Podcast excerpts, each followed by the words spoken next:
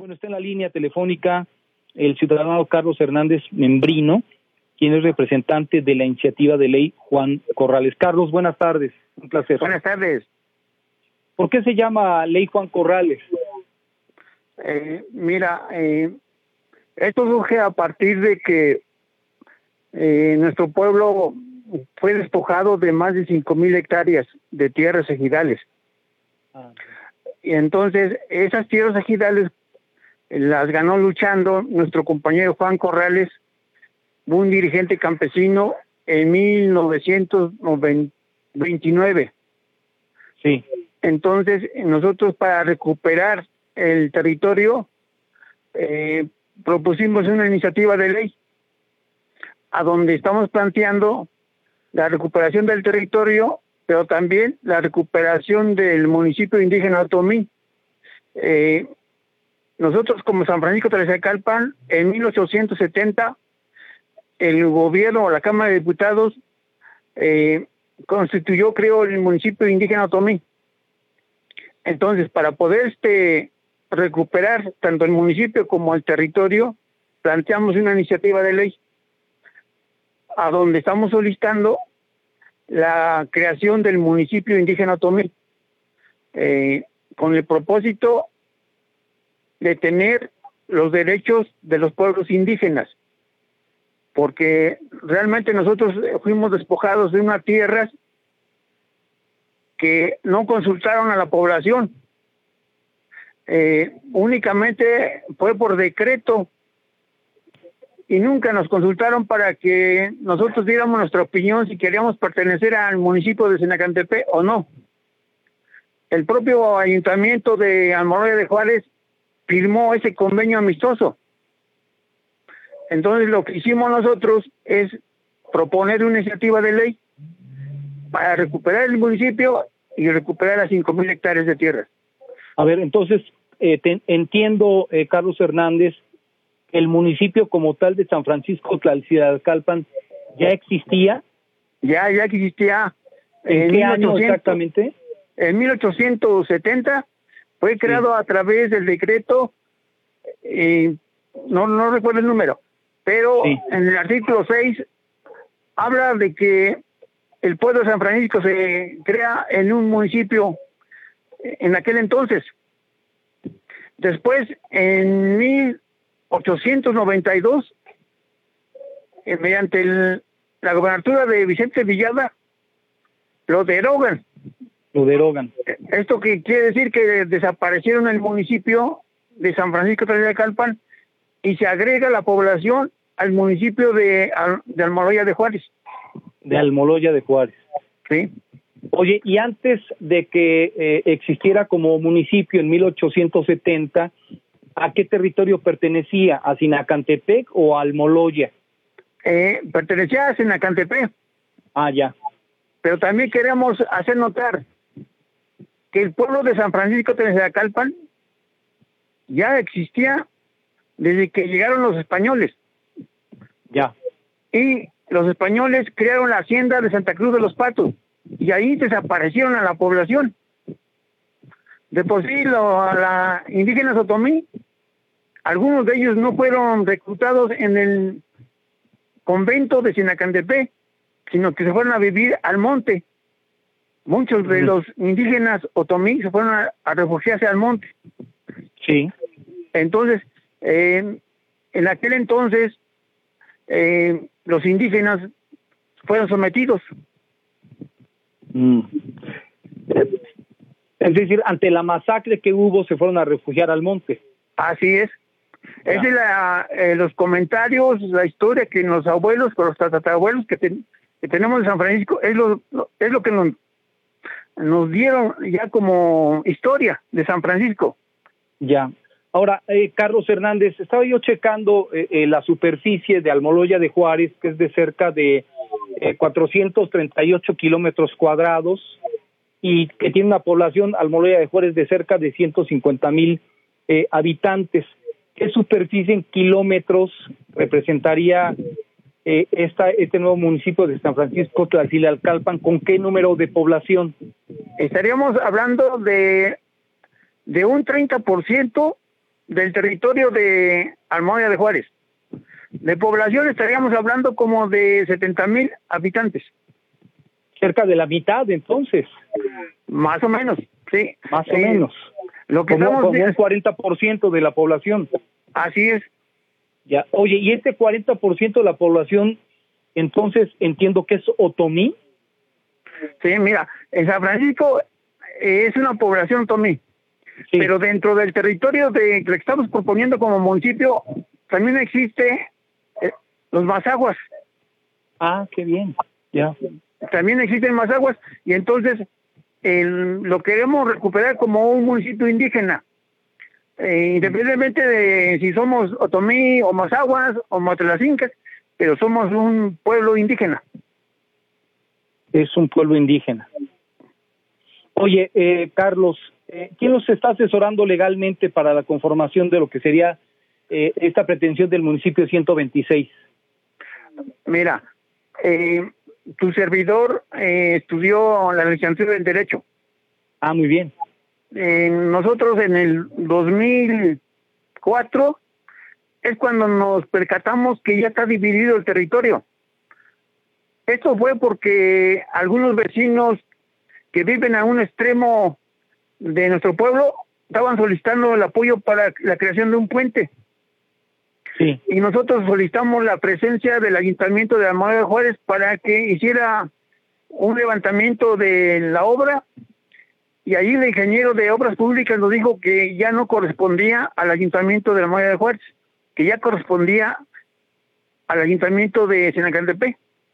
Y Ah, entonces ahí, caray. nos, ahí le preguntamos si tendría documentación para sostener lo que él había dicho y nos dijo que sí, que pasáramos a la oficina de obras públicas de Almagro de Juárez y ahí nos íbamos a mostrar los documentos.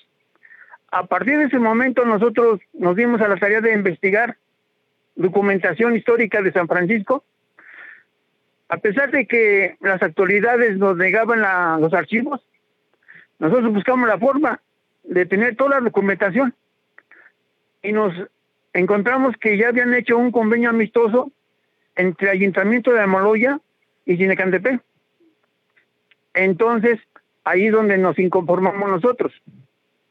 Hicimos Ah. el estudio eh, para elaborar la iniciativa de ley y planteársela al gobierno del estado con el gobernador Erubiel y le planteamos hacer una mesa de trabajo para integrar los, los requisitos para ser municipio independiente. Sí. Nos pasamos un año en las mesas de trabajo, pero el gobernador, a través de sus funcionarios, nos estuvieron creando muchos problemas. Eh, nos inventaron delitos y cosa que nosotros acudimos al tribunal administrativo para demostrar que eso era no era cierto. Pero lo tomaron como pre- pretexto para levantarse de la mesa de trabajo. Y después de la pandemia ya este nos hicieron a un lado. Ahora ya reactivamos el movimiento de San Francisco de Calpa. Eh, eh, oye, Carlos, eh, platícame de esta parte que me parece interesante. ¿Cómo que, que generaron un convenio amistoso entre Almoloya y Sinacantepec para determinar qué se hacía con el territorio? Eh, Mira, en el, en el año 1989, Sí, el gobierno del Estado de México gira un oficio al ayuntamiento de Almoloya y le pide que resuelvan un, un supuesto conflicto de límite territorial sí. y hacen un convenio amistoso. Pero el, el conflicto de límite territorial nunca ha existido en la historia de San Francisco de Calpa. Oye, pero los convenios amistosos por ley no existen. Eh, la verdad es que el- las autoridades de aquella época, Sí. ellos creen resolver los, los conflictos de una manera amistosa. No, bueno, pero ¿Por para eso, existe, pero para, eso, para eso existe el poder legislativo. Sí. El- en aquel entonces, eh, la legislatura del Estado de México fue la que ratificó el convenio y lo aprobó. Entonces ellos nosotros como hemos insistido de que la Cámara de Diputados debió de haber consultado al pueblo para que nosotros decidamos a dónde queremos pertenecer. Pero ahora, con los derechos de los pueblos indígenas, sí. nosotros estamos sosteniendo que los indígenas de San Francisco de Calpan tienen derecho al territorio y a los recursos naturales. Oye, pero a ver, déjame decirte algo. El gobierno del Estado de México se lavó las manos en aquel entonces y dejó que se hiciera un convenio amistoso entre Almoloya de Juárez y Sinacantepec para determinar que ustedes pertenecían al Almoloya de Juárez y se acabó. Sí. sí. Ah, caray, ¿y, es, ¿y a poco eso puede darse por ley? Mira, eh, nosotros ya, ya este, hicimos el análisis. Sí. En el fondo, lo que quiere el gobierno es apropiarse de la riqueza de que genera nuestro territorio. Mm. ¿Y cuál es una de las fundamentales que quieren ellos? Administrar el agua potable de nuestra zona. Ya. Porque en esta zona donde está nuestro ejido, sí. corre mucha agua subterránea. Y han estado peleando ellos el, el agua potable. La que baja del Chinantecatus. Así es. El año, en el año 2019 tuvimos un problema con el ayuntamiento de Sinacantepe porque nos estaban pidiendo las instalaciones del pozo de agua potable de San Francisco. Entonces dijimos, basta de que se hagan convenios amistosos y eso lo tenemos que someter a consideración del pueblo. Sí. Eh, y otra cosa, hace como 10 años un hacendado de un hacendado español de la hacienda de San Pedro Tejalpa Ajá. nos quitó también el agua del túnel. Entonces, ya le reclamamos a, a Conagua que el pueblo indígena tiene preferencia al agua. Así lo establece un decreto publicado por el presidente López Obrador los pueblos originarios tienen preferencia al agua. Sí. Y, y el, el uso del agua es para uso doméstico y sobre todo para los humanos. Oye, ¿y quién, es, ese hacendado español? Mira, este hacendado español, eh, por Uruguay nunca da el nombre. Creo tiene apoderados jurídicos para que lo representen, pero nosotros no lo conocemos. Eh, tenemos una carpeta de investigación sí. en la Agencia del Ministerio Público para tener la oportunidad de conocer a este español, quien se ha apropiado del agua. Pero están seguros de que sí es extranjero y que no se ha, no, no se ha nacionalizado. Sí, es extranjero.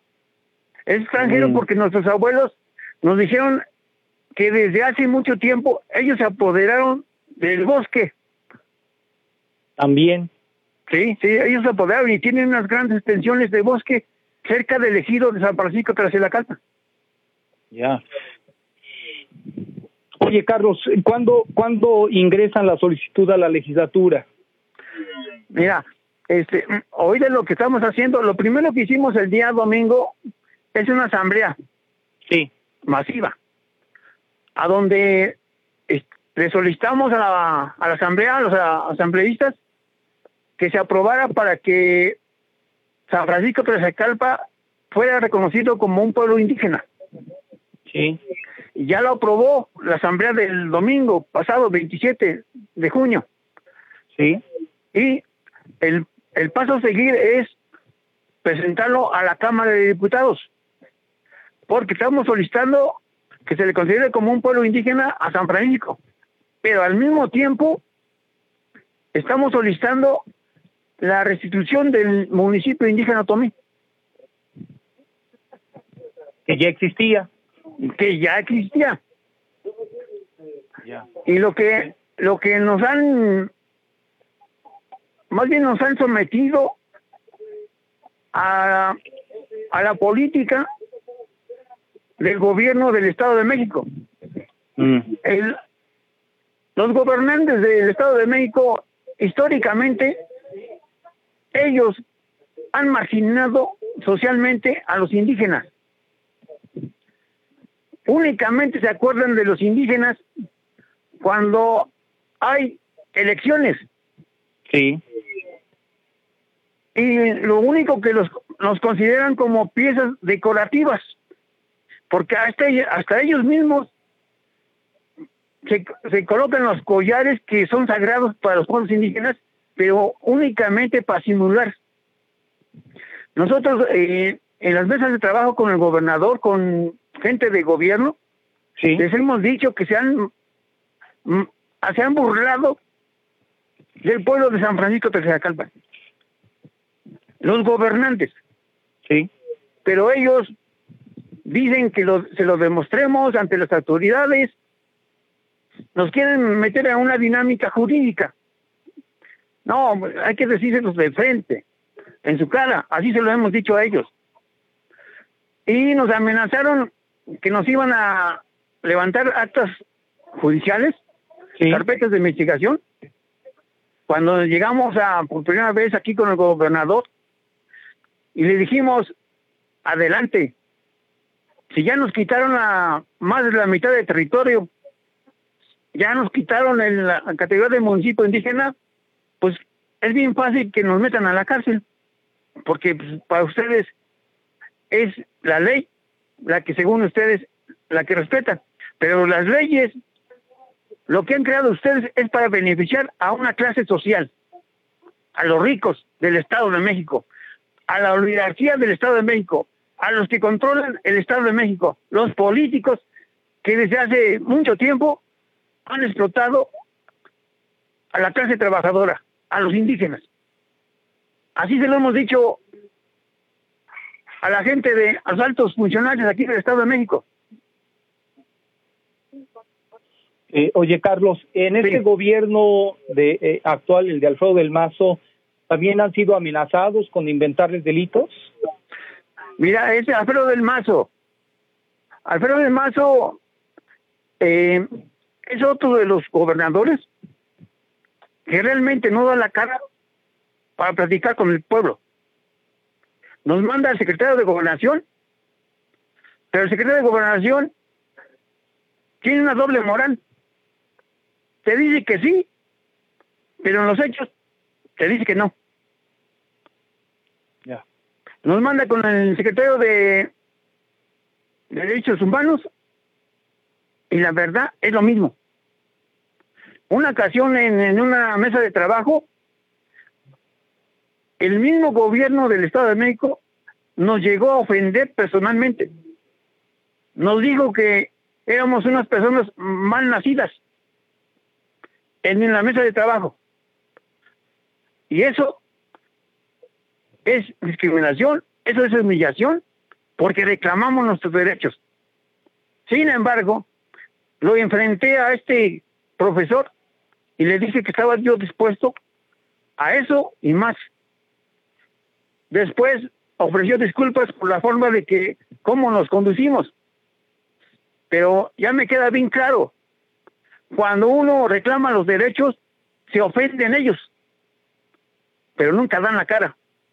Al propio Alfredo del Manso le hemos pedido una audiencia personal con él, pero legalmente no hay un mecanismo jurídico para que tenga la obligación de atendernos el propio gobernador Alfredo del Mazo. Pues sí, es decir, todo ha sido simulación en este sexenio también. Así es, simulación. Y siempre lo van a lo van a hacer ellos. Porque ellos están defendiendo a la oligarquía que gobierna aquí el Estado de México. Eso es lo que van a hacer, eso ya lo tenemos bien claro nosotros. Ya. Sí, sin embargo, la única alternativa que tenemos nosotros es la lucha. Organizar al pueblo. Darle claridad al pueblo. Darle elementos al pueblo para que normen el criterio mm. y estemos luchando. No importa el tiempo que se lleve, pero al pueblo hay que darle los elementos jurídicos, políticos, sociales, para que nos defendamos porque nadie nos va a defender. Eh, Carlos, además porque, bueno, legalmente tendrían el derecho, por el número de pobladores, a poder generar la creación de este municipio. Sí, por la población que tenemos. Además, estamos solicitando el censo de población más reciente, porque ya se incrementó. Mm. ¿Cuánta, ¿Cuánta población calculas entonces que hay en Almoloya de Juárez actualmente? Yo digo que habrá como 180. Como 180. Sí, como 180. Y de esa parte tendríamos nosotros el 40% que ya también que ya aumentó. Cerca de 72 mil personas. Así es, más o menos. Aproximadamente. Sí. Y, y me dices que del territorio sería, de esos eh, 438 kilómetros cuadrados, ¿sería cuánto? ¿El 30%? El 30%, mínimo, máximo el 40%. Eh, serían aproximadamente 350 y 180 kilómetros cuadrados, más o menos. Sí, más o menos. Ah, muy bien. Bueno. Oye, Carlos, pues no sé si tengas algo más que agregar el día de hoy. Eh, me parece un tema muy interesante para darle seguimiento, para que nos mantengas al tanto de cómo va la situación. Mira, le, primero les agradezco a ustedes. Gracias. Porque realmente eh, nosotros carecemos, eh, ahora sí, para mantener el movimiento económicamente no tenemos. Para Sí. estar difundiendo lo que está sucediendo, denunciar todo lo que está sucediendo en contra de San Francisco Calpan. Por eso les agradecemos a ustedes la oportunidad que nos den en los medios de comunicación que ustedes dirigen. Pero también queremos mandarle un mensaje al propio gobernador Alfredo del Mazo. El domingo, en la asamblea masiva, se acordó movilizar al pueblo, crear acciones políticas de masas para cumplir y exigir y conquistar los derechos de los pueblos y no implorarlos. Nos va a costar, sí, pero hay que pagar un precio por la justicia que nos hace falta. Gracias, compañero. Eh, seguiremos dándote la información Sí. por el caso de que el, el gobernador, secretario de gobernación, nos mande a reprimir. Porque seguramente esos son bien buenos para reprimir al pueblo. Buscan muchas formas para reprimir al pueblo. Bueno, pues aquí el espacio está abierto. Eh, Carlos, entiendo, me dijiste que eres abogado, además eres licenciado en Derecho. Está el espacio abierto para que cuando lo necesites nos platiques cómo va la situación. Sí, gracias. Estaremos a, dando información, compañero. Gracias. Oye, la, la última pregunta que te quiero hacer es la siguiente, Carlos. ¿Ustedes actualmente desconocen entonces al ayuntamiento eh, de Almoloya de Juárez, a la autoridad actual? Sí, desde Sí. hace dos años nos declaramos municipio indígena otomí. Independiente. Sí, ya independiente. Y el, el domingo, eh, que en, mientras asamblea, fue re- reafirmado esa declaración. Y, y también te quiero informar que el gobierno municipal está implementando mecanismos para desintegrar el movimiento. El mismo domingo, el ayuntamiento convocó asamblea en una comunidad, en dos, para informar de los trabajos que ellos tienen ya pensado realizar. Pero lo hicieron con el propósito de debilitar el movimiento. No le salió el movimiento. Así, aunque hagan muchos mecanismos, no Sí. van a lograr detener el movimiento San Francisco Tercera Así Los se los intentaron digo. sabotear entonces. Sí, lo, lo intentaron sabotear y lo van a y lo van a seguir haciendo. El propio gobierno eh, del Estado de México lo va a hacer. A pesar de eso, nosotros estamos conscientes de que vamos a sufrir mucha represión por parte del gobernador, porque estamos afectando intereses económicos e intereses políticos que ellos les benefician. Y eso tenemos que pagar un precio nosotros, por eso. Muy bien.